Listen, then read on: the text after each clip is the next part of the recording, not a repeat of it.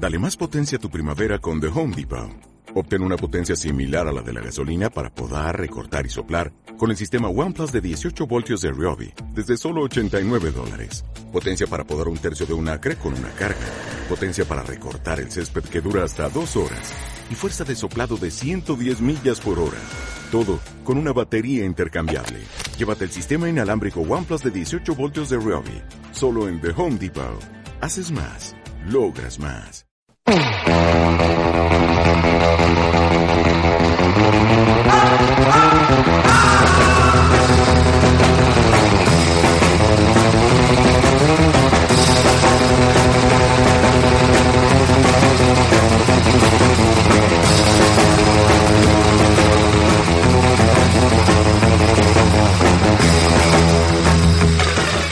Muy buenas amantes de las series de gourmet. Sed bienvenidos amigos del fanatismo de lo ficticio al programa de hoy. Esto es Fans Fiction en el episodio 16 de la séptima temporada, el 169 en total. Hoy como siempre con, eh, cuento con mi querida amiga y compañera, mejor persona, María Santonja, que viene dispuesta a explicarnos lo que hacen las sombras. ¿Qué hacen las sombras, María? pasar calor, porque sea en el sol o en la sombra, ya hace un calor que te muere, Richie. Ahora hablaremos, Está- ahora hablaremos de la calor. Ha llegado ya el verano, ha llegado ya el verano, han pasado las hogueras de San Juan, hemos tirado petardos, que somos muy de petardos por aquí, Eh, y, y ya está, ya ha llegado. Ya mm, playa, verano y calor, que es lo que toca. Yo soy Richie Fintano, recién llegado de Chernóbil, prácticamente, porque con el calor que está haciendo no se me notaría entre quemaduras químicas y quemaduras solares. Eh, pues estamos, estamos en plena ola de calor. O sea, es que es el tema candente de la semana. Candente, además, es un apelativo que le queda muy bien. y, y está siendo ya tremendo. Sí, y grabar con ventanas cerradas lo hace todavía más maravilloso. Así que yo he decidido dejarla abierta y si se oyen ruidos, chicos, lo siento, pero es que no se puede. No tengo aire acondicionado, señores. Yo tengo puesto un ventilador que tampoco sé si se oye. Si se oye ya me preocuparé de, de quitar sonidos así guarros, pero también debéis entender que, en fin, eh, no queremos derretirnos. Si nos queréis grabando, nos queréis vivos, por Exacto. tanto, Y secos. ergo... Y secos. Eh, bueno, hoy vamos a hablar de, de ese vacío existencial que nos ha dejado Juego de Tronos eh, hace ya unas cuantas semanas que terminó la serie y ahora estamos como huérfanos, como abandonados, cual gasolinera. Eh, y... Cual perro en gasolinera, ¿no? La, Claro, la claro. gasolinera en sí no está abandonada. Claro, bueno, se supone, se entiende que es a ti a quien te dejan en esa gasolinera abandonada. Y, y entonces eh, hemos querido echar un vistacito a lo que ha hecho HBO para llenar ese enorme vacío. Y nos hemos fijado en que Y para que efectivamente- no nos vayamos, para que nos quedemos con la suscripción de HBO, Eso que es. no nos borremos de HBO tras Juego de Tronos, porque es que desde luego vale mucho la pena mantener esta suscripción de, de plataforma de streaming.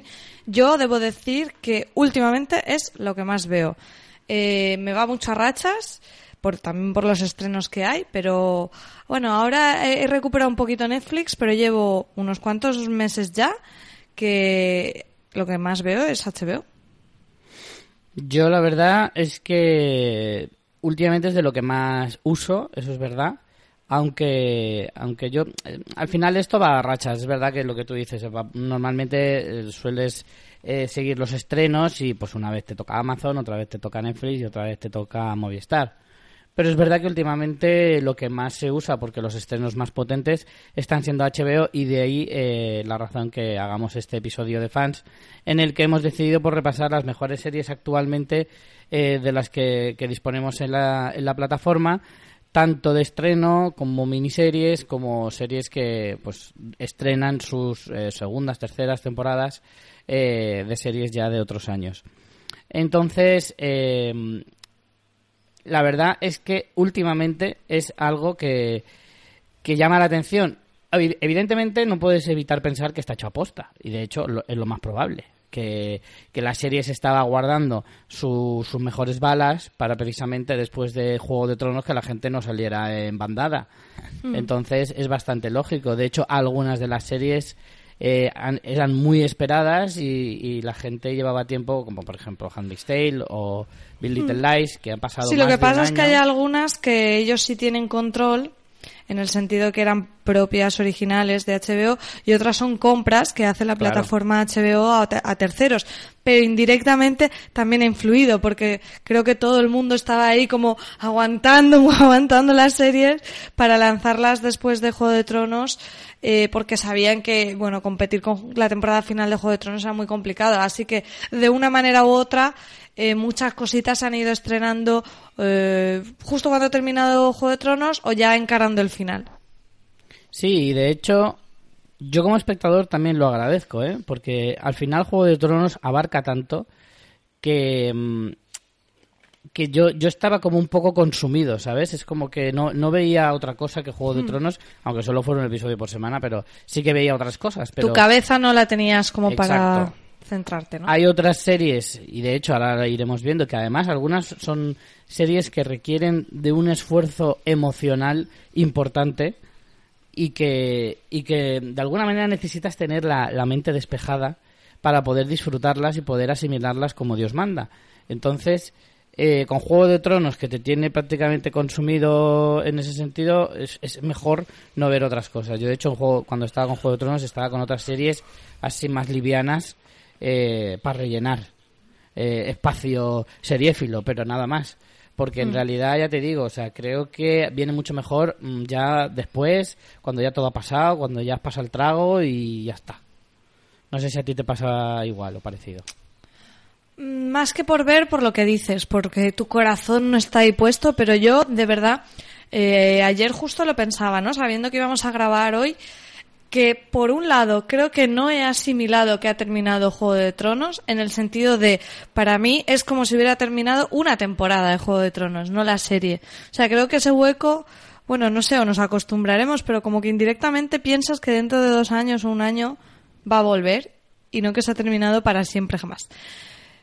por otro lado, eso, también depende, o sea, lo tienes condicionado por el hecho de que se sabe que va a haber otra serie de Juego de Tronos, por lo menos una y seguramente más.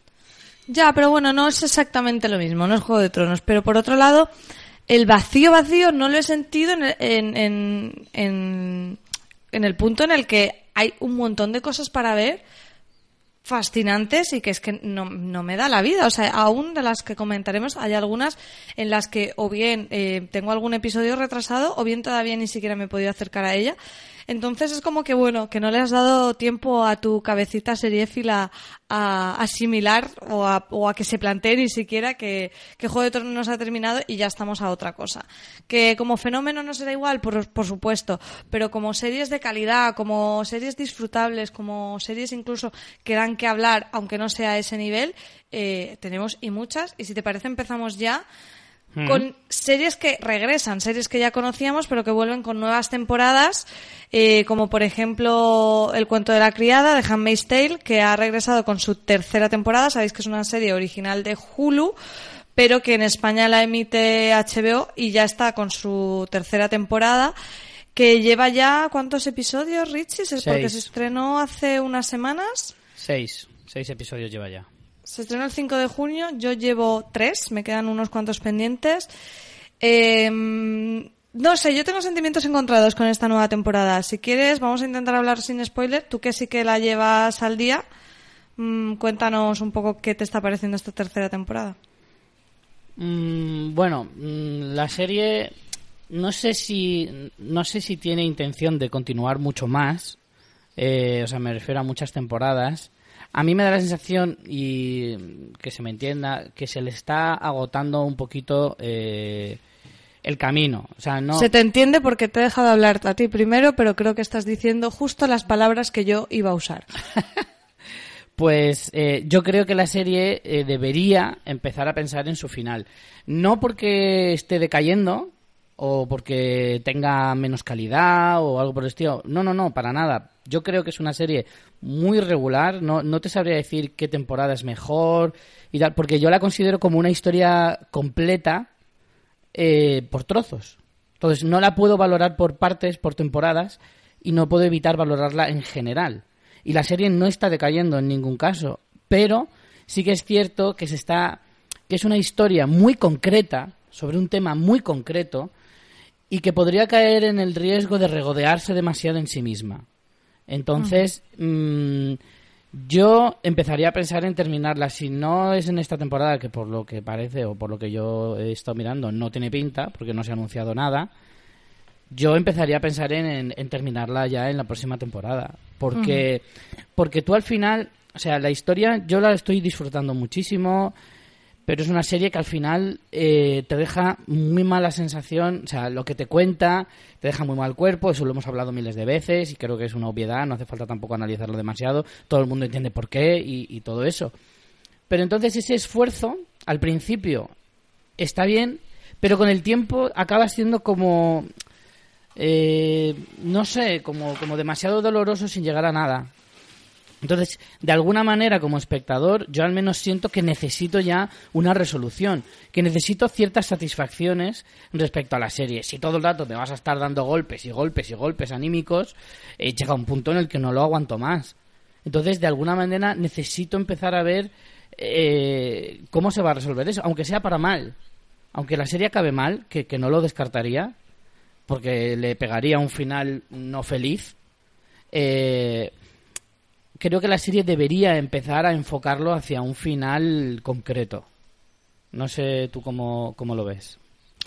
Pues eh, estoy bastante de acuerdo en todo lo que has dicho, incluso quizás sería hasta un poco más eh, tajante en el sentido en el que, bueno, a mí la tercera temporada me parece que están, lo que he visto, eh, que como digo solo llevo tres episodios, me parece que al final, y ya tuve un poquito esa sensación en la temporada 2, están un poco haciendo como un paso para adelante y dos para atrás. A nivel de trama, sí da mm. la sensación a veces de que mm, se alargan y no porque los personajes lo que hagan no esté justificado. Cuando hacen lo que hacen, que puede parecer que solo es para retrasar la trama, es verdad que está bien encajado a nivel de guion y a ver, como lo digo sin hacer spoilers, cuando Jun hace lo que hace en el final de la segunda temporada, por ejemplo, que fue bastante criticado, yo lo entiendo.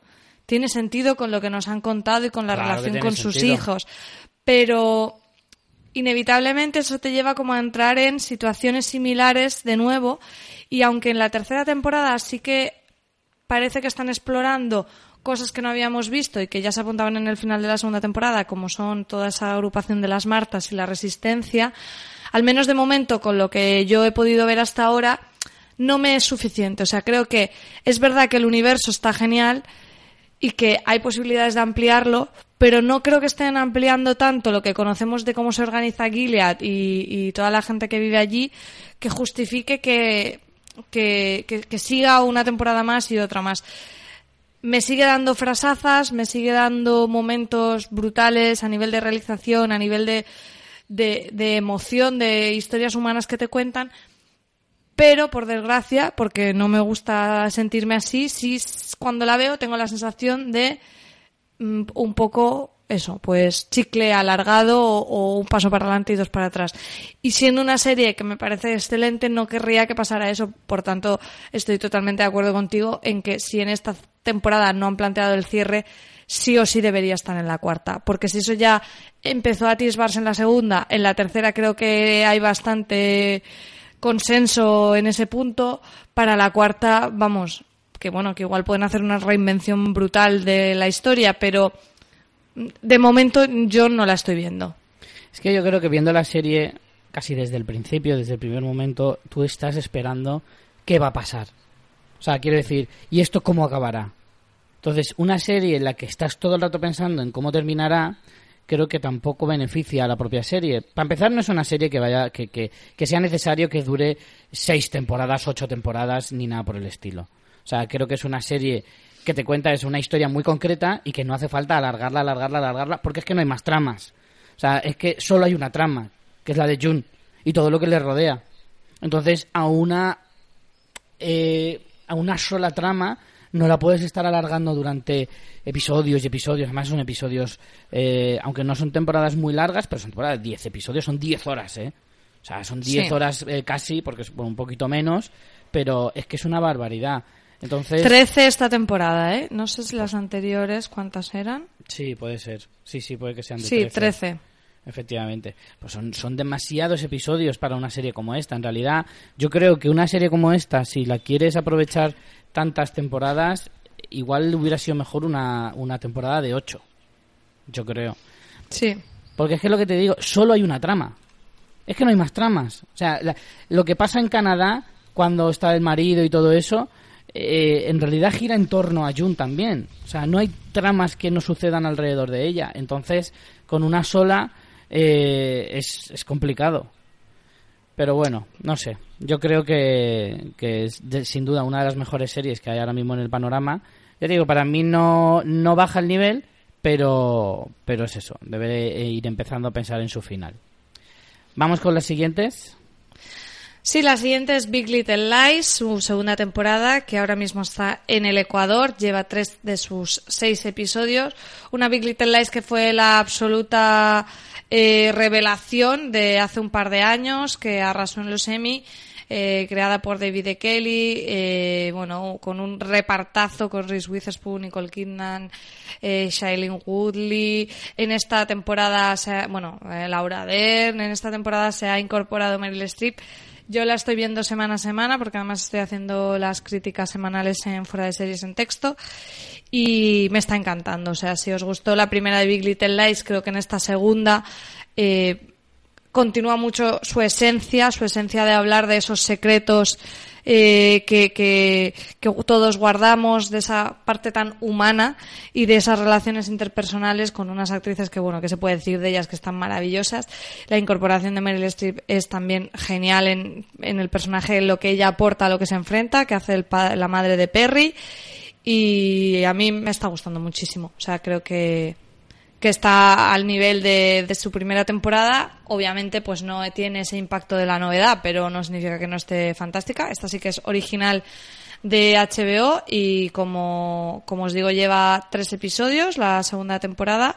Eh, se estrenó nada, hace, hace apenas unas semanas, el 10 de junio. A mí me pasa un poquito como con la de Handmaid's Tale en el sentido de que también la considero como una única historia. Aquí, a diferencia de Handmaid's Tale, sí que hay varias tramas diferentes. Casi cada uno de los personajes tiene, tiene la suya propia y la forma de, de afrontar ciertas circunstancias que, que tiene cada una eh, por separado, pero también en conjunto. Eh, sin hacer ningún spoiler, evidentemente. Y, y en esta segunda temporada sí que se ve como el, el post eh, circunstancias. O sea, el, el cómo asimila cada una un, un hecho puntual importante que pasa en la primera temporada, que evidentemente, o sea, en, en esta, esta serie a mí la primera temporada me dio la sensación de que como que fue increchendo, sobre- como que empezaron los argumentos así, cada una, sobre todo centrado en las tres principales. Este, esta temporada se abre el abanico y hay más personajes principales. Y, y como que iban cada vez a más, a más, a más, a más, a más en la primera temporada. Cada una de las eh, tramas de, ellas se iba conociendo un poquito más, entonces iba creciendo, iba creciendo, iba creciendo. O sea, iba cuesta eh, hacia arriba, hacia arriba, hacia arriba. Y ahora ha habido como un parón, después de la primera temporada, evidentemente, y ahora empezamos otra vez, pero ya como con dos escalones subidos desde, desde la primera temporada, ¿sabes? O sea, desde el inicio de la primera temporada. Empezamos otra vez que la serie, su estructura es igual, hacia arriba, hacia arriba, hacia arriba, pero a mí me da la sensación de que esta vez empieza un poquito más alto. Y, y entonces, porque ya conocemos a los personajes, porque ya vienemos de otras tramas que ya conocemos, etcétera. Entonces, indagar en cada una de esas personas, esas personalidades, esa forma de afrontar cada una de las cosas que les ha pasado y demás, y también a las consecuencias, sobre todo las consecuencias de todo lo que sucedió en la primera temporada, eh, ahora como que les está explotando en la cara a cada una de ellas y afrontar todas esas cosas es eh, a mí me resulta apasionante. A mí esta serie es que me gusta una barbaridad y el personaje de Meryl Streep es eh, La estás llevando al día, Richie. He visto dos, hay tres eh, estrenados. Falta el de esta semana. El de esta semana todavía no lo he visto, pero los dos primeros me, me alucinaron.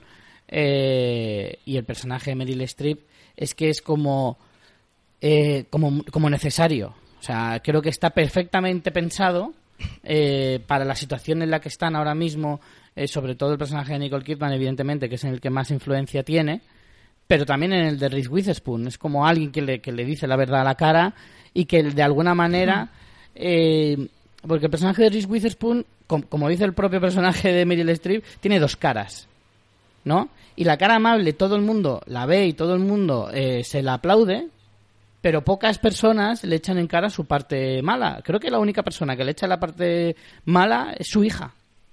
O sea, es la única que le recrimina su parte mala, su, su cara oscura. Y de repente llega este personaje y le planta la verdad en la cara y la otra como que no sabe cómo reaccionar, no, no, no sabe cómo responder a, eso. Y ese enfrentamiento es genial. El, el de Meryl Streep con Nicole Kidman es muy evidente, es su suegra y, y, todo lo que sucede entre ellas es como es lo normal. Pero es que en el momento en que se quedan solas, Meryl Streep y Witherspoon, es que saltan chispas y, y es una maravilla. No sé, a mí esta temporada me está, me está gustando mucho, pero como te digo, no puedo valorarlas por separado. Igualmente las. Sí, hay, que comentar eso, pero que yo creo que es una virtud que no es que pongan otro caso, otro misterio, como a lo mejor si hacían mujeres desesperadas, que al final decías, madre mía, en ese barrio cada año pasa una cosa. No, bueno, espérate, ¿eh? porque tú en un primer momento, en la primera temporada, no sabías que iba a salir por ahí. Bueno, sí, pero que al final sigue un poco, como tú dices, emocionalmente las consecuencias de la primera temporada. Obviamente pasan cosas, no es que no pase nada, pero que no hay como, a ver, todo el mundo sabe que en la primera temporada empieza así, hay un asesino, hay alguien que está muerto y no se sabe quién es el muerto hasta el final, ni quiénes son los o las asesinas y demás, eso es obvio. Pero aquí no, no plantea ese recurso otra vez, porque sigue con ese mismo caso, como si dijéramos. Vamos con más. Eh, las dos que quedan las conoces tú más que yo, porque, bueno, eh, Killing Eve sí que empecé, la inicié, pero la otra todavía ni la he empezado. Así que hablemos de Killing Eve, si te parece. Yo la primera temporada vi los dos o tres primeros episodios, pero no llegué a engancharme. Pero acaba de estrenar la segunda temporada y creo que a ti te ha encantado, ¿no?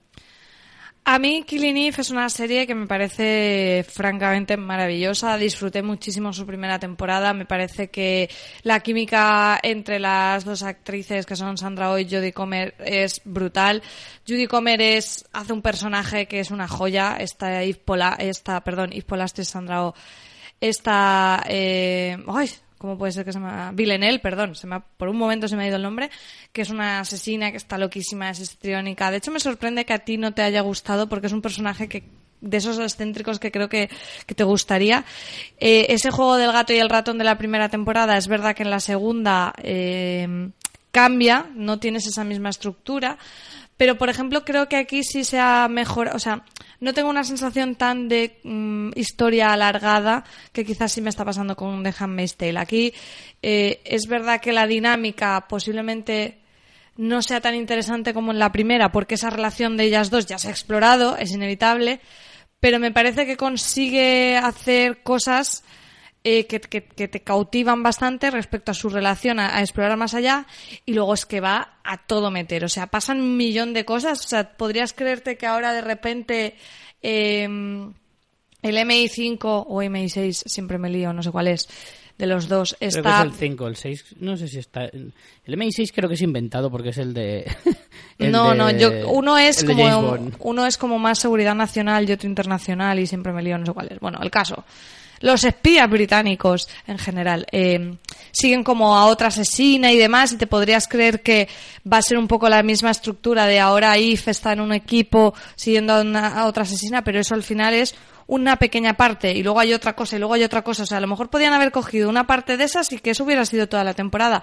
Y en cambio van quemando trama a todo meter y es que solo por los momentazos que nos dan y las frases de los zascas de Villeneuve que hay momentos de de, de, o sea, que te veas de las risas, que hay momentos desternillantes que dan para GIF, o sea, hay un momento en que ella está vestida divina de la muerte en Ámsterdam en una cafetería y pasa una y dice, ah, me encanta tu look, ¿puedo hacerte una foto para mi blog? Y le contesta rollo, no, cómprate una vida, que es como zascas de esos que, que es que a mí me dan la vida. Entonces, Killing Eve para mí ha sido un disfrute absoluto. Ya tenéis completa también la segunda temporada en HBO, como decías, una serie de BBC América. La segunda temporada se estrenó el 8 de abril y nada, finalizó el 26 de mayo, ocho episodios que se disfrutan un montón y yo, Richie, te recomiendo que recuperes la primera temporada si te animas, porque yo de verdad creo que si le das una oportunidad sí te puede gustar. Es que es una de esas series que, que Ay, que la tienes ahí, que ves un episodio mm, cada pasa un mes, ves otro y como que no te acaba de enganchar del todo, pero que sabes, o sea, no me engancha pero me interesa. ¿sabes? Y es como que la tienes ahí un poco al tran-tran. ¿Sabes? Porque en el fondo es eso. Sí, Hoy va a lo mejor de no ella. juega a super cliffhangers, te tiene que enganchar porque ellas te enganchan, más bien. Sí, sí, a mí los personajes de ellas me gustaban. Creo que lo que me frenaba un poco, si te digo la verdad, era el estilo. El estilo europeo de, de serie. Que en muchas ocasiones me gusta, pero este es un estilo más. eh, no es más alemán, ¿sabes? O sea, eh, los alemanes tienen una forma de. de- Bueno, la, la creadora es británica, es Phoebe Waller-Bridge, Sí. que es británica, es la creadora de Fleabag. Y la serie es británica también, porque es de Sí. la BBC.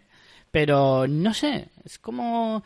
Tiene ahí unos aires. ah, los- las- las- la, la narrativa alemana suele ser como muy férrea, muy, muy cruda y tal. Y no sé, me recuerda mucho a ese tipo de películas eh, centroeuropeas y demás. Y como que me frena un poco porque tiene un ritmo así más lento y no sé. Eso, los primeros episodios como que no me llegaron a convencer del todo. Y creo que tiene que ver más con eso. Pero bueno, siempre le puedo dar una tercera o cuarta oportunidad, porque la verdad es que ya la, la he como desechado un par de veces. Yo, bueno, no sé, la parte de lo de alemán no sé dónde te lo sacas, pero bueno, tú, sabrás. Pero a mí eh, sí que ella, Phoebe Waller-Bridge, yo me he visto Fleabag, me parece una tía como súper original y es verdad que tiene esos puntos como dentro del drama te plantea algo como de humor, de situaciones como muy locas, de, no sé, algo que resolverías de una manera como más clásica, de, me- de escenas que resolverías de una manera más clásica, por ejemplo, pues que una de las protagonistas está como escondida o, o fingiendo ser otra persona para que un matón no le encuentre. Y entonces de repente eh, ese matón la invita a salir. O sea, cosas así de, ¡pum!, la situación te, te explota en la cara, ¿no? Y, y ese tipo de cosas así más locas son muy de, de esta mujer, de Phoebe Waller-Bridge, que a mí me, me gusta un montón. La he descubierto no hace mucho con, con su serie con Fleabag y con Killing Eve. En esta segunda temporada eh, no está ella, o sea, ella es la creadora, pero no está como showrunner. Ha delegado esa tarea en otra, en otra chica que ahora siento mucho, pero no puedo decir su nombre, no me viene a la cabeza. Y, y no sé, a mí, a mí eso, justo que dices que a ti te echa para atrás, a mí me parece uno de los puntos más curiosos porque es eso, tiene una manera de realizar o de plantear las situaciones totalmente distintas y al final, pues el que también sea una chica hace que, por ejemplo, haya muchos personajes femeninos, que tienes la típica escena de jefe cabrón, de te voy a pegar la bronca porque la has liado que es como el super cliché que nos podríamos imaginar todos y pone una mujer, ese tipo de cosas o planteamientos de no sé, pues hay una hay una gente que está embarazada y está embarazada y punto, no hay una trama sobre por qué tiene que estar embarazada, sino simplemente pues las mujeres se embarazan y siguen su vida y trabajan y punto. Ese tipo de detallitos también a mí me parece que dan un valor añadido y yo no puedo más que recomendar Killing Eve. Vale, pues vamos con la última serie que regresa y que estrena su segunda temporada, que es Posey, la, una de las últimas series de Ryan Murphy para FX. Y esta Posey, María, ¿tú viste la primera temporada? Eh, no, yo vi un par de episodios de la primera temporada. Es una serie de Ryan Murphy de FX que habla de, bueno, de, de los balls, de los bailes que hacían, como, es que esto seguro que lo explico fatal porque no, no conozco nada del tema, pero bueno, hacían como unos bailes de drag queens en Nueva York en esa época y sirve como para hablar al final de ese mundo y también es una serie pues muy de personajes. A mí me gustó, pero bueno, por acumulación no seguí viéndola, vi un par de episodios y ahora ha regresado con su segunda temporada, que puede ser una buena manera de, de acercarse. Yo todo lo que haga Ryan Murphy me interesa, así que bueno, aprovechando la segunda temporada a ver si me si retomo la primera. Esta segunda temporada eh, se estrenó el día 11 de junio y cuenta con 10 episodios también, así que ¿En bueno. qué época está...? es en los 80, creo. Ah, vale. Creo que es finales de los 80. Hmm. Bien, bueno. Vamos ahora con miniseries, eh, algunas... Bueno, bueno, eh, bueno, las miniseries de este año A miniseries lo están, o sea, lo O petan. sea, O sea, van a tener que duplicar las nominaciones en los Emmy porque cinco o seis, no sé cuántas son, son cinco o seis, creo que son cinco, ¿no? Creo que son cinco, sí. Se quedan cortísimas porque es que este año, en lo que llevamos de año, ya tengo ahí para meternos en ni cuántas miniseries. Solo de las que de- tenemos en HBO, que no son todas originales de HBO, ya mm, me, me- me faltan manos, me faltan dedos de las manos, Richie. Empezamos por Years and Years. Esta yo no la he visto, pero le tengo ganazas porque le he escuchado a bastante gente decir que es muy interesante la serie de la BBC, que podemos ver en HBO España y, y que nos ha traído de la cadena británica. ¿Y de esta tú qué has visto hasta ahora? He visto hasta el cuarto y eh, tiene seis episodios, ya está terminada, es una miniserie, eh, creo que es cerrada y es una auténtica joya. Si os digo que es eh, la combinación entre This Is Us y Black Mirror, sé que os peta la cabeza, pero es algo así. Eh, bueno, el planteamiento es muy original porque coge a una familia donde tenemos una familia un poco variada, tenemos a una eh, superactivista que se ha pasado la vida por ahí tipo Greenpeace, tenemos una pareja, eh, bueno, son como cuatro hermanos, ¿no? Esta es una, otra hermana es una madre soltera que además eh, va en silla de ruedas de, nacimiento, tiene, no, sé exactamente qué enfermedad, pero es paralítica de nacimiento. Otro hermano que está casado y tiene dos hijas y otro hermano que está casa que es, eh, es gay y está casado también con, con su pareja y bueno también está la abuela es un poco esa familia pero entonces en vez de plantearte em, ¿Qué le pasa a esa familia? Y ir para atrás, como en, sucede en This va hacia adelante. El punto de inicio es, eh, no es el 2019 y a partir de ahí va saltando en el tiempo hacia adelante, con lo que tenemos elementos que podemos ver hoy en día en nuestra realidad a nivel político, a nivel social y a nivel tecnológico, pues esas cosas que a día de hoy son un poco como embriones, las vemos desarrolladas 10, 15 años más adelante. Por ejemplo, temas como altavoces inteligentes, inteligencia artificial, problemas con los refugiados, el auge de la ultraderecha y del populismo ese tipo de cosas como en una, en una distopía, porque bueno, casi todas las cosas que pasan no son muy buenas, en el sentido Vaya. de... Bueno, también te da esa sensación de que toda la historia se repite y que es cíclica y es es muy chula, todo lo que pasa es trepidante, la música está genial. Bueno, el creador es Russell T. Davis, que, que se está marcando una carreraza impresionante. El año pasado nos trajo eh, la super miniserie del año pasado para mí, eh, A ver English Scandal, un escándalo muy inglés. Y, y a mí este tío es que ya lo tengo también en, en, en, en el punto de mira y lo que haga voy a verle porque en este Years and Years me ha encantado y, y, eh, a ver Inglés Scandal me flipó. Entonces, ya te digo, es un planteamiento muy interesante porque tiene ese punto de, de esa buena ciencia ficción que te conecta con tu realidad, ¿no? O sea, incluso más cercana que Black Mirror, porque esta tiene un toque siempre más realista, mm, para mí más incluso que, que Black Mirror.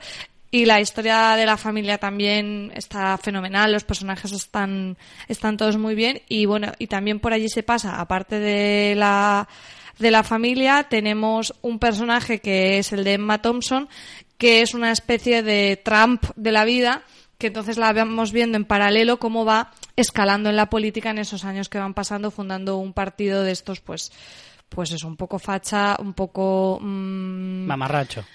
Sí, muy populista, muy de decirle a la gente lo que quiere, de jugar con los medios de comunicación en su beneficio. Entonces, bueno, tienes eso, tienes la trama esa política, la trama social, la trama más familiar y la parte tecnológica también que es muy curiosa, ¿no? Por ponerte un ejemplo, yo recientemente estaba leyendo, porque me interesa mucho el tema, eh, sobre investigaciones que están haciendo para crear carne artificial. Bueno, sabéis que yo no como carne, entonces es un tema que me parece muy interesante a nivel tecnológico. Pues, por ejemplo, aquí sale cuando están en el, no sé si en el 2025, que eso ya es una realidad, ¿no? Entonces no es una cosa loca, es una cosa que ya existe, o sea, ya se, ya se puede hacer. Lo que pasa es que a día de hoy, pues es muy caro, no está, no está dentro del mercado, ¿no? Y se sigue explorando, pero no, no es algo que digas, qué fumada. No, no, es una cosa que ya está. Igual que el tipo de las inteligencias de audio, de altavoces inteligentes y demás, eh, las, las tenemos ya en casa. Lo que pasa es que aquí aparecen pues más perfeccionadas, con más usos. Entonces esa parte a mí me parece súper interesante porque bueno, pues como pasa también en Black Mirror, sirve para hacer críticas, sirve para reflexionar y es muy adictiva. Eh, me faltan dos episodios y espero vérmelos hoy. Yo esta es de las que más ganas le tengo de, mm, de, de las que hablamos hoy que no haya empezado, que no haya visto nada todavía. Esta la tengo ahí desde hace un par de semanas de, ostras, la tengo que ver, la tengo que ver. Porque es eso, la comparativa era eh, muy evidente con Black Mirror y, y era como la nueva Black Mirror. Aunque te, te tengo que preguntar, ¿no es... eh, no es episódica, no es una No, antología. no, no, es... lineal. O sea, va avanzando en el tiempo, van pasando años, pero es el seguimiento de esta familia y va contándote todo de esta familia. Van pasando. eh, No, no tiene una estructura fija, es decir, cada episodio es cinco años más adelante. No, va en función de. De, bueno, de lo que le interesa a la trama. Tiene una música chulísima y cuando avanza en el tiempo es muy guay porque de repente te pone un montaje musical con la misma música y escenas de lo que les pasa a ellos, muy videoclip, muy una escena corta, cosas de las noticias, pum pum pum, y te hace como el resumen de, vale, ahora vamos a saltar cuatro años para adelante, ¿qué han pasado en estos cuatro años? En el mundo y en la familia. Y es miniserie, o sea, no va a haber segunda temporada ni... Sí, según tengo entendido está cerrada, como no la he terminado de ver, no sé cuán cerrada se queda, pero en principio sí, parece que es miniserie. Pero ya sabes cómo pasa ahora con las miniseries, que cuando triunfan mucho se les olvida que son miniseries. Claro. Luego vamos con una de las, eh, para mí, sin lugar a dudas y con mucha diferencia con la segunda, y eso que está siendo un buen año de series, la mejor serie o miniserie del año, que no es otra que Chernobyl. Eh, una serie que al principio, o sea, yo tenía la sensación, digo, "Uh, a ver esto qué va a ser, y es una de esas series que al principio no hace mucho ruido, entonces como parece mucho, muy del montón, y dices, "Buh, a ver qué me encuentro aquí. Y resulta que es una de las mejores series que yo he visto en mucho tiempo, eh, o, o miniseries, que a nivel histórico es fascinante, absolutamente fascinante, que es indignante al mismo tiempo, pero que, que es historia pura del mundo eh, y que hay que conocer. Para mí es una cosa que, que es una cosa histórica, es una cosa que probablemente sea el mayor desastre que ha causado el ser humano a la Tierra, con mucha diferencia con el segundo, que podía haber sido muchísimo más grave de lo que, de lo que fue, y aún así fue tremendo. Y, descubrir eh, las razones, eh, bueno, no lo descubrimos todo porque seguramente habrá cosas que no se sepan ni se sabrán jamás, pero que la versión que nos cuentan es bastante interesante y es una de esas series que a mí me gusta definir como la que no te deja eh, vivir eh, si no tienes el móvil eh, Google en el móvil eh, todo el rato. Porque yo la iba viendo e iba buscando Chernóbil en el mapa, viendo a ver las distancias con Bielorrusia, viendo di- di- distancias con Moscú, con no sé qué, mirando fotos de los personajes reales a ver cuánto se parecen los actores, eh, cómo pasó, quién murió, a qué, iba a decir a qué hora, ¿no? En qué año murieron, etcétera, etcétera, todo lo que les pasó realmente, porque es que es absolutamente apasionante cómo, cómo lo relatan. Eh, luego, aparte, o sea, la estética es maravillosa, la realización es espectacular. O sea, para mí es que esta serie es un puto 10. O sea, es que no tiene ninguna pega. Es una maravilla. Y a pesar de ser una serie dura, es que la devoras. La devoras. O sea, nosotros. O sea, yo con mi chica la vi en dos días. Porque es que. Y se ve muy rápido, son solo cinco episodios. Pero es que te tienen absolutamente atrapado. Y, y eso, que. Y eso que es dura maratonearla, ¿eh? Es dura maratonearla, sí, sí, Yo esta casi recomendaría a lo mejor hacer maratón, pero no en un día, sino en una semana, de uno al día o algo así, porque... Pero es que no Uy, vas a poder, Hay que, no vas a poder. hay que digerirla. no vas a poder. Porque es que en cuanto te están contando cosas quieres saber más, quieres conocer la, la verdad un poco, entre comillas, de lo que te cuentan y demás. Y, y bueno, es que es absolutamente increíble cómo era el mundo en esta época. Estamos hablando mediados de los 80, mm, acercándose a los 90 prácticamente. Cómo era el mundo entonces, que no ha cambiado mucho de cómo es ahora. Eh, en cuanto al, al tratamiento mediático, político, etcétera, etcétera, etcétera. Mm. Lo que sí que ha cambiado mucho es a nivel tecnológico, que se nota muchísimo, ¿no?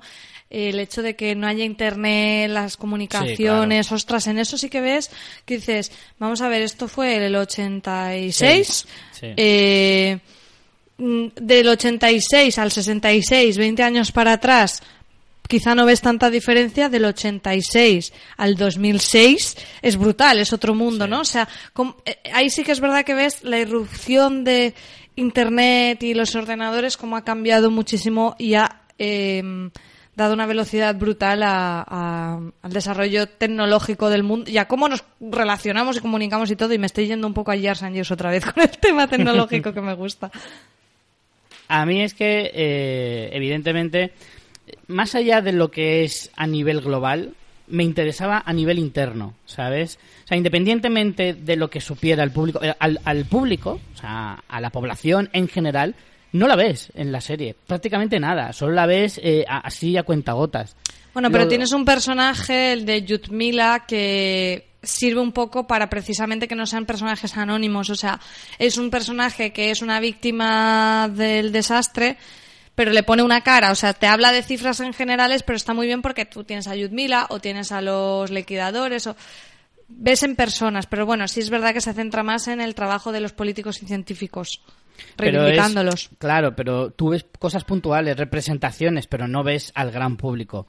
Porque, porque el mundo no está tan globalizado como está ahora, evidentemente, y tiene mucho que ver lo que dices de Internet y demás. Pero aquí lo que yo creo que la serie ahonda más y, y precisamente pone a esos personajes que tú dices para no olvidarnos de eso. Pero en realidad es muy secundario.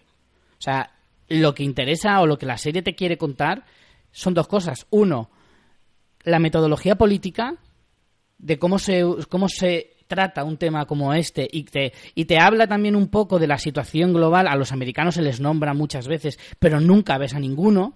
Solamente, y, te habla de esa sensación que había en, la, en los 80 con esa eh, guerra constante entre Rusia y Estados Unidos, como los americanos pululan en el ambiente. O sea, no los ves, pero es como, es un sentimiento, una sensación de que los americanos acechan constantemente. Y la serie lo transmite súper bien eso. Que los rusos están todo el rato mirando hacia, hacia la derecha, ¿sabes? Como hacia donde está Estados Unidos. Y, y luego, aparte, la segunda cosa es la metodología eh, científica. O sea, a mí es que eso me flipa, que te Sí, expliquen... que consiguen hacértelo entender algo tan complicado Exacto. como por qué explo- explotó el, el reactor. Bueno, la explicación en el juicio. Sí, del, es- del- es, maravillosa. Del profesor. Ah, el- Bueno, lo de los nombres es una locura. O sea, las off. Legasov. los nombres era, era imposible. Yo me los tuve como que apuntar en una hoja. o los iba mirando en el móvil constantemente para acordarme, porque es imposible acordarme de los nombres rusos. Yo, Pero- yo, porque me le he machacado mucho, porque sí que no puedo pasar de recomendar a los que entendáis el inglés que os escuchéis un podcast que ha hecho HBO, lo encontráis en cualquier podcatcher, que se llama Chernobyl, que es de casi un ep- una hora por cada uno de los episodios, o sea, en la línea nuestra, Richie, de Sí. dura más el podcast que la serie, eh, en el que comentan, hay un entrevistador y el creador de la serie, Craig Mason, y va hablando de un poco todo lo que está en la serie, lo que es real, lo que no es real, porque este tipo se tiró más de cinco años investigando para hacer el, el- la serie, eh, estuvo en el área de exclusión de Chernóbil, y claro, si te ha gustado y tienes ese punto, como tú dices, Richie, de, guau, necesito googlearlo todo y saberlo todo, a mí me ha pasado, ya me ha pasado últimamente con bastantes series, sobre todo miniseries basadas en hechos reales, que me da ese punto de, madre mía, quiero saber más de esta historia, me pasó hace poco con Waco, Ahora con esta, pues me parece que es un complemento perfecto. Sí que es verdad que tenéis que entender inglés, pero se entiende bastante, bastante bien. Si tenéis un nivel medio, yo creo que podéis hacerlo. Y es un complemento brutal. Y bueno, te lo venía a decir porque yo a base de eso y de leer, ya sí me he aprendido eh, Boris Sherbina, Legasov, me me sé todo, ya todo, todo, Claro. todo. Es Entonces, una pasada, es el- una el maravilla de miniserie. El personaje de, de Legasov es, es una maravilla y el momento de explicación de cómo pasa todo, porque claro, él se lo explica a los militares en, en un juicio y demás, y no se, claro, si no lo explicas como si fuera para niños, eh, los propios, o sea, que no está hecho de cara a los espectadores, que tiene un sentido que lo explique de esa manera, porque, porque la mayoría de gente evidentemente no entiende de energía termonuclear. Claro. Entonces, Eh, eso es, es flipante. O sea, esa parte eh, con la personalidad de. Hay este actor que no, que no le pongo. No me acuerdo del Jared nombre. Harris. Jared, Harris. Harris. que es un eterno secundario, que es, una, es un actorazo. es, Hace que no es un mucho actor espectacular. Lo hemos visto, está, está teniendo una muy buena época últimamente. Le vimos este pasado año también en The Terror de AMC, Sí. ahora en, en Chernobyl. Tenemos también a, a Stellan Skarsgård, que me parece también un tipo Bueno. absolutamente brillante, y a Emily Watson es también la otra, un poco la tríada de, de protagonistas. Yo es que estoy contigo, Richie. Solo puedo decir cosas buenísimas de Chernóbil. Y sí advertir a la gente que quizá, como me pasaba a mí, que le echaba para atrás, porque yo había escuchado sobre todo a Marina Such eh, de fuera de series decirnos que era maravillosa y yo era como que no encontraba el momento de ponerme a verla, ¿no? Porque era que duro tal.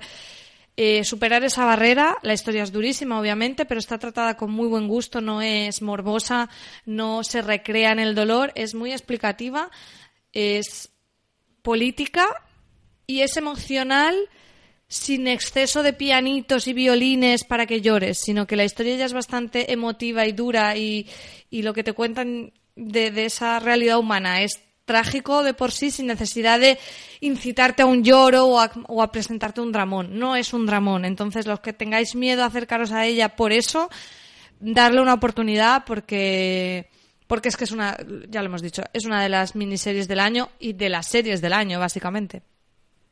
Para mí es Igual exagero, pero para mí es de las historias más potentes de la década, o sea, de verdad. O sea, me parece que es de... Si haremos eh, algún top de mejores series de la, de la década y demás. Y yo Un la top colaré. nada, nada ambicioso, por Nada otro lado. ambicioso, para nada. Eh, me parece una serie brutal. O sea, es, para mí es una serie necesaria de ver. Porque creo que es, como digo, es, es historia de la humanidad y este, esta historia hay que conocerla. O sea, tienes que conocerla.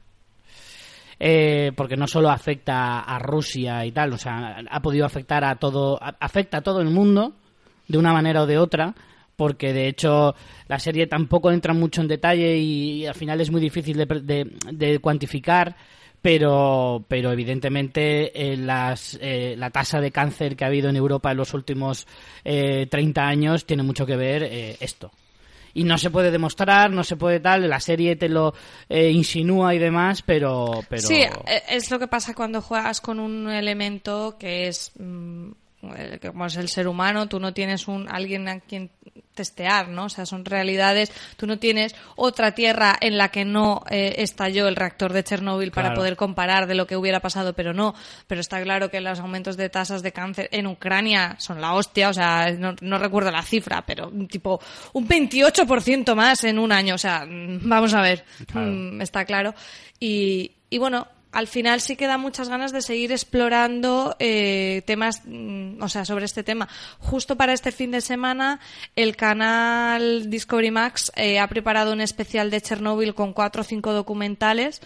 Eh, para el sábado, bueno, no sé Richie si el podcast lo colgaremos hoy mismo sábado que estamos grabando un poco más tarde, pero en cualquier caso yo entiendo que luego estará disponible bajo demanda en las plataformas. Mandaron la nota de prensa hace un par de días y han cogido tres o cuatro documentales sobre Chernóbil, o sea que para los que estéis ávidos, pues ahí hay material, hay documentales. eh, uno de los libros en los que está basado la, principalmente la miniserie es Voces de Chernóbil, que ganó el, el, ah, lo diré. ¿El Pulitzer fue? Sería, ¿no? Imagino. Es un premio más prestigioso en ese sentido. Ahora estoy dudando. Bueno, el libro de voces de Chernóbil es de, de gente de que, que estuvo allí, que estuvo implicada, y hay partes de las historias que se... eh, no, Premio Nobel de Literatura fue. Ah, la, eh, Svetlana Alexievich. Y bueno, por ejemplo, este libro te cuenta un poco los relatos de la, historia de Yudmila y su marido, que es uno de los bomberos, aparece en el libro. En fin, para ampliar eh, la historia de los liquidadores, tenéis material eh, de sobra. Además que es una historia que hace poco hemos vivido, hace pocos años hemos vivido algo que podía haber sido similar con Fukushima y que en realidad no es una realidad tan lejana, no es una cosa como pasó hace 30 años, no, no, no soy consciente de ello, o sea, es que eso no es así y además es una cosa que además va a tener una repercusión durante siglos probablemente, por lo tanto eh, es muy interesante, yo se la recomiendo a todo el mundo. Y vamos con otra miniserie. ¿Qué nos cuenta exactamente Faust and Verdon de FX, María? Bueno, pues para mí es otra de las miniseries del año, una serie original de FX. Sabéis que HBO nos trae, eh, yo creo que tienen algún tipo de acuerdo de exclusividad, porque todas las series de FX las está trayendo prácticamente todas HBO España. Es una miniserie también, miniserie cerrada, cerradísima, sobre la historia artística y la relación entre el director de cine y, eh, coreógrafo de Broadway, Bob Fosse, y eh, la bailarina de Broadway, que está considerada una de las bailarinas más importantes de Broadway también, que es Gwen Verdon. Una, una pareja que fueron pareja eh, romántica durante un tiempo y amigos y colaboradores artísticos durante toda la vida. Eh, Bob Fosse quizás sí que es bastante más conocido y su figura ha sido más reivindicada en la historia, porque si os digo que es el director de Cabaret o All That Jazz o Lenny, pues seguramente os suene, o del musical de Chicago. Pero bueno, Gwen Verdon parecía que había estado un poco a la sombra, también al, al ceñirse más a la parte de bailarina nada más. Y me gusta mucho porque la serie plantea la relación y no se ha centrado solo en contarnos, uy, Bob Foss, que además era un tío tremendo, adicto al sexo, a las drogas y a todo, al trabajo, a un, tipo que podía llegar a ser bastante despreciable. En la serie consiguen mostrarte todo eso con sus matices con una mirada en 2019, viendo, por ejemplo, tratar temas como los abusos de poder, los abusos sexuales en plena época del Me Too, hace una cosa que es muy difícil, que es no obviar esos temas, pero tampoco sacarlos de contexto de la época en la que era, que esto pasaba en los años 60-70, que estaba normal. O sea, ni, ni, ni juzgarlo desde la mirada de ahora, ni tampoco obviarlo, eh, algo muy difícil. Y lo mismo sucede con el personaje de, de Bob Fosse. Y, y bueno, es, él sí que es una figura que ha sido como totalmente reivindicada, es el único que ha conseguido ganar el Oscar, el Tony y el Emmy, es la única persona que lo tiene. No es cierto, porque Barbara No, pues entonces- tiene también. Eh, bueno, pero como tiene- director será quizá. Ah, como director, sí, como actriz. Barbara Streisand es la única que tiene un Tony, un Grammy, un Oscar y un Emmy. Mm, pues a, a lo mejor tendría que comprobar el dato, pero quizás no sé como si era director. Emmy o Globo de Oro, pero siempre se habla de que Barbara Streisand tenía el póker. Sí, el, el, el EGOT que le llaman, Hmm. que además queda muy bien. Eh, creo que es como director, creo que es como director que es el único puede que lo ser, ha tenido. Eso sí que puede ser. Pero bueno, eso, que es una figura que está muy reivindicada, pero por ejemplo la de Verdon no. Entonces me gusta mucho porque sin ella no se entiende Bob Foss y su trabajo fue fundamental. Entonces ese planteamiento de ellos dos es maravilloso. Y después es que si os digo que los actores que los interpretan son eh, Michelle Williams y Sam Rockwell. y Sam Rockwell, pues ya os que os caéis de culo, o sea, es brutal. A nivel de realización también es brutal porque, bueno, la serie avanza en el tiempo para adelante y para atrás, mm, se, vas viendo diferentes momentos de su vida, mete momentos un poco oníricos, incluso momentos musicales, no solo de las escenas que están rodando, sino momentos como en la mente de los personajes utilizando recursos que apelan a esas obras.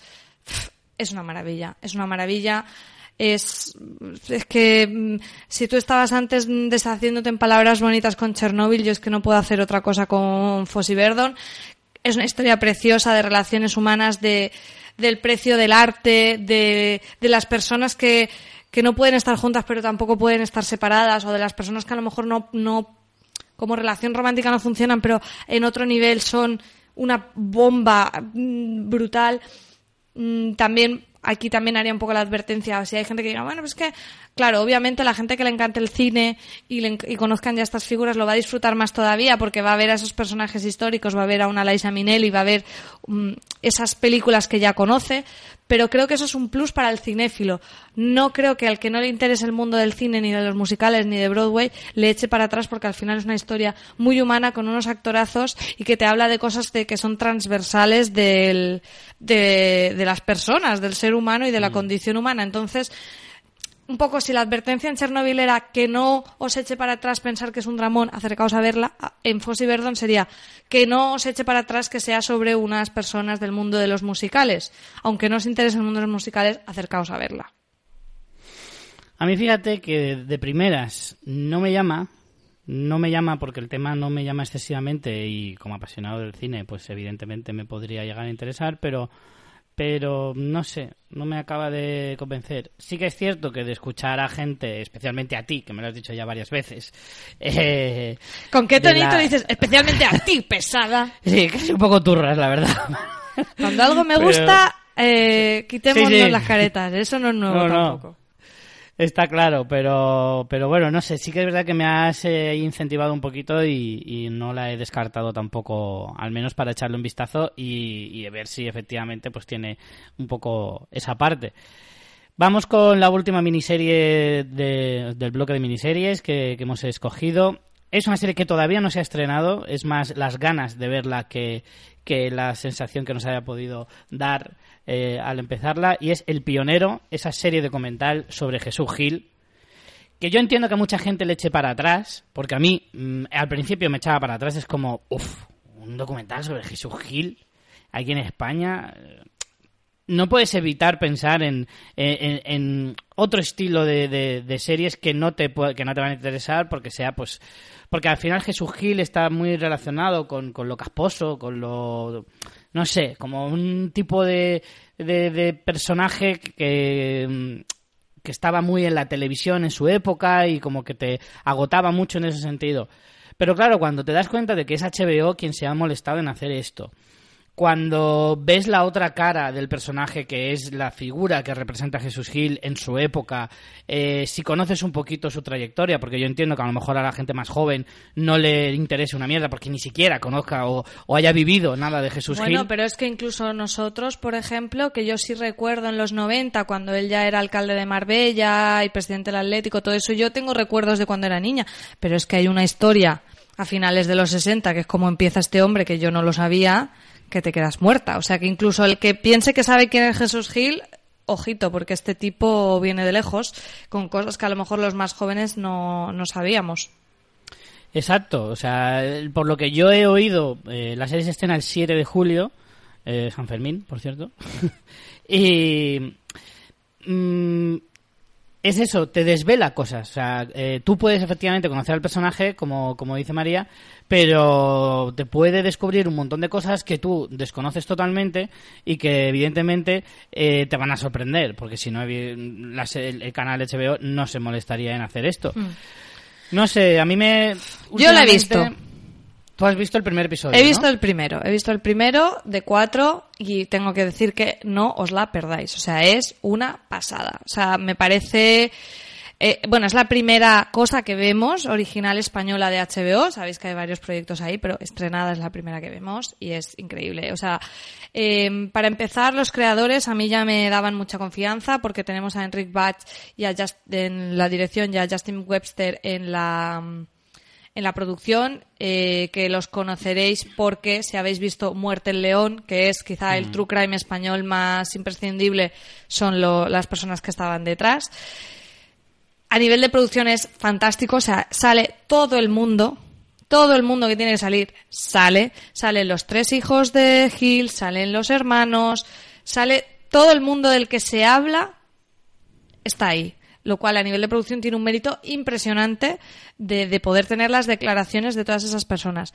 A nivel formal es impecable, la fotografía, los planos recursos, eh, la narrativa, cómo va contándote y construyéndote esa historia. El personaje es fascinante, tanto para los que lo conocen como para los que lo conocen un poco como para los que no conocen. Y sobre todo, volviendo a lo de siempre, no habla solo de un personaje, habla de algo más y es de una época de nuestro, de nuestro país donde alguien así podía florecer y podía enriquecerse utilizando los medios de comunicación, el fútbol eh, y, básicamente la política para desarrollar su carrera como empresario de, eh, como promotor inmobiliario. Y eso no es solo Jesús Gil. Jesús Gil es quizá uno de los máximos exponentes y seguro el más mediático. Pero al final nos está hablando de una época de nuestro país y es fascinante. Entonces es que a mí me parece que el pionero mm, debería ser de obligatorio visionado. Solo he visto uno de los cuatro y es como, por favor, HBO, pasarme los screeners del resto porque necesito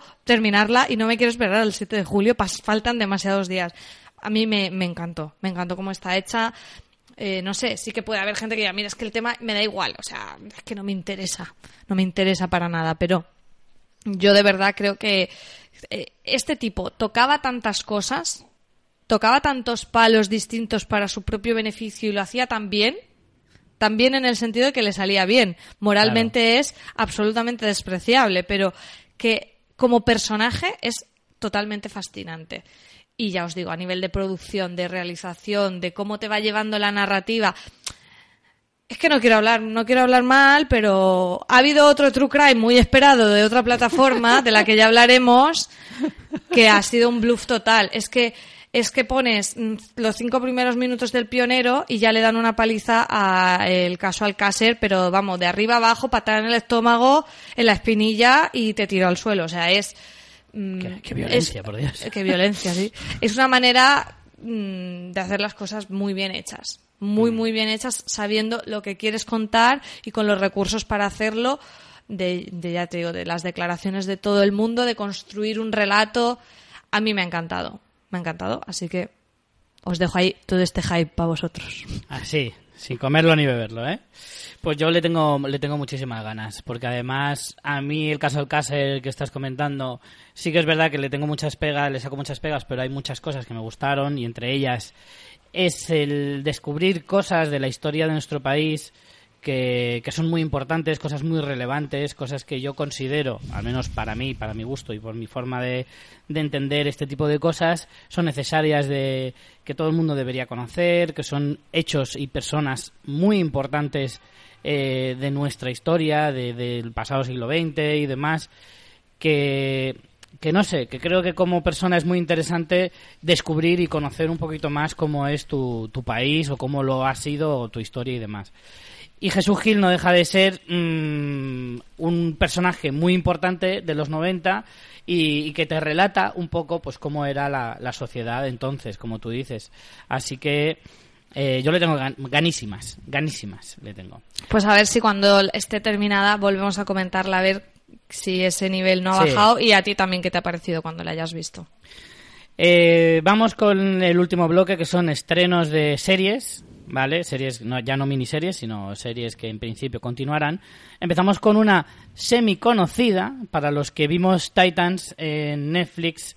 Eh, tenemos, eh, nos suena esto que es Doom Patrol del universo DC, de DC Universe, eh, que nos trae HBO y que, como digo, los que hayáis visto Titans os tiene que sonar, que es esa pequeña, es ese, ese cameo o crossover que hubo de, de, esta, de este otro cómic dentro de, del de Titans, que es una especie como de grupo de, no superhéroes, pero sí de personajes así estrambóticos, con un hombre robot, que de hecho se llama Robotman, contra todo pronóstico, eh, y un montón de personajes con habilidades o poderes o, o lacras eh, en algunas ocasiones eh, especiales y que ya en esa otra serie nos desvelaban un poco cómo eran y demás y que gracias a ese pedazo de, de capítulo que tuvo mucha repercusión se, se hizo este, no diré spin-off porque es como un, una, un cómic diferente por lo que yo tengo entendido, que tampoco soy muy entendido en ese aspecto,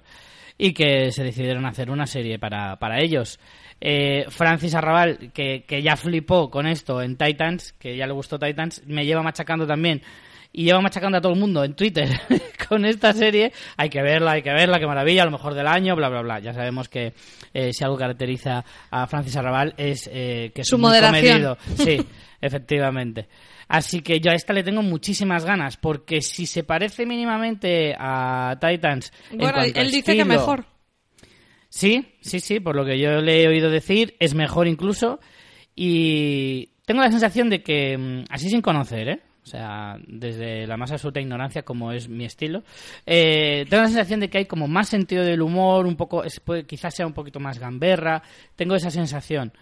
Pero que igualmente puede tener las cosas buenas que tenía Titans, que es una serie que se tomaba muy en serio, a pesar de ser de superhéroes, y de hecho era de superhéroes adolescentes, pero aún así era bastante dramática, que tenía cierto estilo, eh, bastante identificable y, muy interesante, con ese aura que tiene DC, diferente a Marvel, por ejemplo. Marvel suele ser más colorida y más divertida y más entretenida en general y sin embargo DC siempre se, se ha dicho que a veces para bien y a veces para mal es más oscura intenta acercarse más al thriller y que a, que a que a la- que a las historias de aventuras o de superhéroes en general entonces me da la sensación de que esta es un poco esa estela de seguir ese thriller con la característica que tienen las ciudades inventadas de DC, tipo Gotham, tipo Metrópolis, etcétera, etcétera, que son ciudades como siempre nubladas, así como una aura de tristeza eh, constante y, y de drama y, como digo, pues de, de historia negra en muchas ocasiones. Esas son mis sensaciones. Ya te digo, no la he visto, pero por lo que conozco de la serie de Titans, por el estilo de la propia serie, viendo que viene del mismo, del mismo origen, esas son mis sensaciones y la verdad es que me apetece bastante verla. Pues nada más que añadir, porque yo esta también la tengo pendiente, pese a la turrita que me han dado en casa, pero sí, eh, sí que lo que he escuchado hacer mucho hincapié es que es una serie que trasciende un poco el género superheroico y que a decir, gente que no sí. le guste superhéroes le puede llegar a gustar. A mí me gusta el género superhéroes, pero bueno, sí que es verdad que a veces ha llegado a puntos de absoluta ya saturación. Entonces, por eso a lo mejor no me acaba de decidir, pero efectivamente con, con tanta buena recomendación, pues habrá que ace- acercarse también a este Doom Patrol. Hmm. La siguiente de esta yo desconozco bastante, así que nos tienes que dar alguna indicación. Se llama Euforia y es original de HBO. Pues bueno, mira, con esta tengo sentimientos encontrados. Ya tiene sus tiene dos episodios. He visto el, el primero nada más. Es una serie original de HBO que se estrenó el 16 de junio y que eh, quiere acercarse al género teenager, pero lo hace desde ese punto de vi- vista como escandaloso, ¿no? De ese punto de vista en el que los adolescentes eh, son unos locos drogadictos que no paran de follar y hacer cosas bárbaras. Y a mí, sinceramente, no me gustó lo que vi. No me gustó lo que vi porque entiendo que tiene un punto quizá incluso de crítica o de acercarse a, a- o- o- o más que de crítica, de a ti que ya no estás en ese momento, ponerte en evidencia y hacerte sentir mayor, de que te escandalices. Pero, no sé, a mí es que me, no, me echo para atrás. Quizá han conseguido su cometido, no lo sé, pero es sin duda interesante acercarse a ella.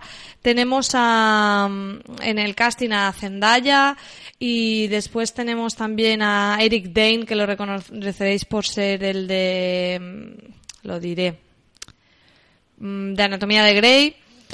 Eh, y tenemos a Hunter Schaffer, que, que es una actriz trans, que es eh, modelo y tal, también bastante conocida, que es un personaje, por ejemplo, bastante interesante, más que el de Zendaya.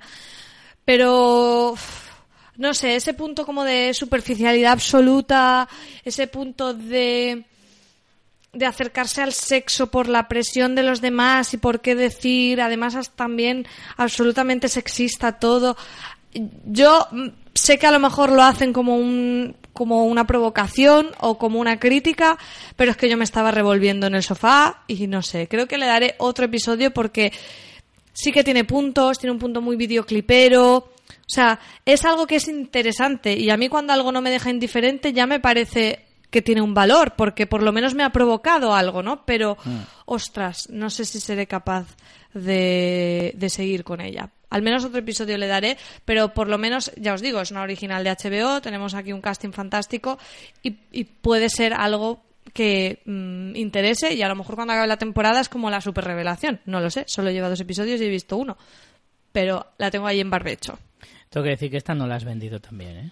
Esta no, me No, no, la he explicado, pero no la he vendido. No, a mí está, no sé, a mí me da la sensación de que me saca un poco, ¿sabes? Que estoy como muy fuera de ese tipo de, de historias que, mm, bueno, a ver, en el sentido de que no necesariamente, eh, o sea, que puede llegar a interesarme historias de este tipo, pero tal como me las has descrito no me, no sé, no, no me da la sensación de que sea mi serie. Pero bueno, igualmente queda como recomendación.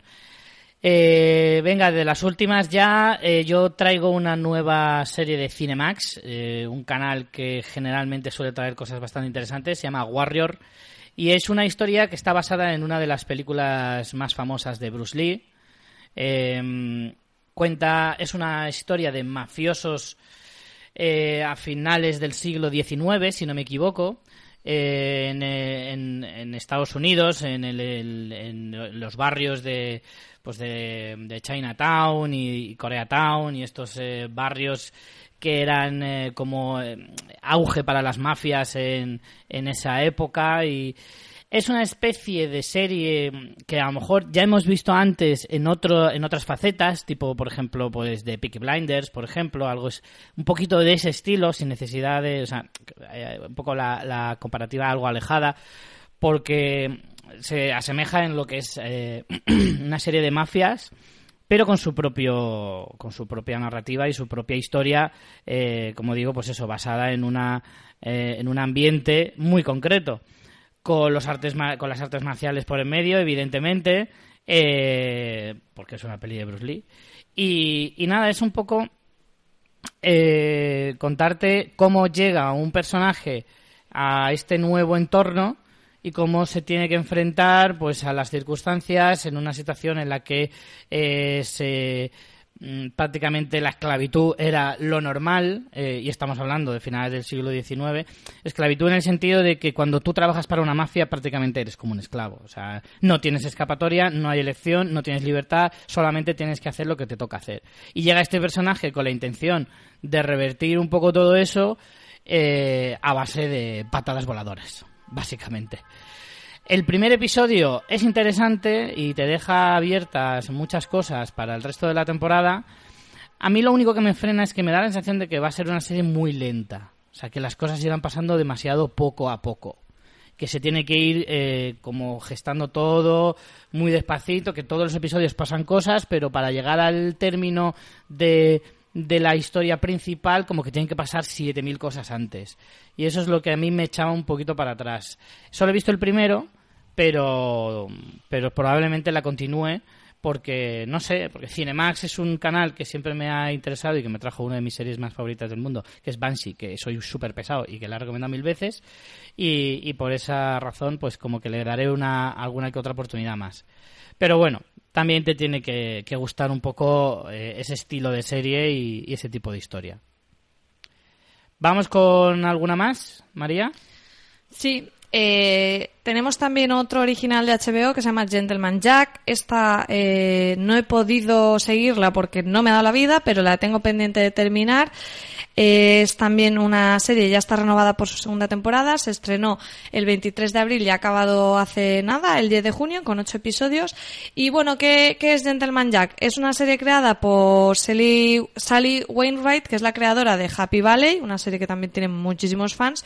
Y lo que nos relata es una miniserie de época que nos eh, se basa en la vida de Anne Lister, que es una historia de una de las primeras mujeres lesbianas que es, o no sé si la primera, que está como documentada, está basada en sus diarios y era pues una mujer que, que bueno, pues que, que tenía que es que llevaba a cargo su, su familia, eran los típicos propietarios y al final ella se encargaba de, de, la gestión de, esos de esos terrenos, una tipa de armas tomar que no es que viviera su homosexualidad abiertamente, porque no se puede, no se podía, pero bueno, tampoco estamos hablando de 1800 algo, más o menos.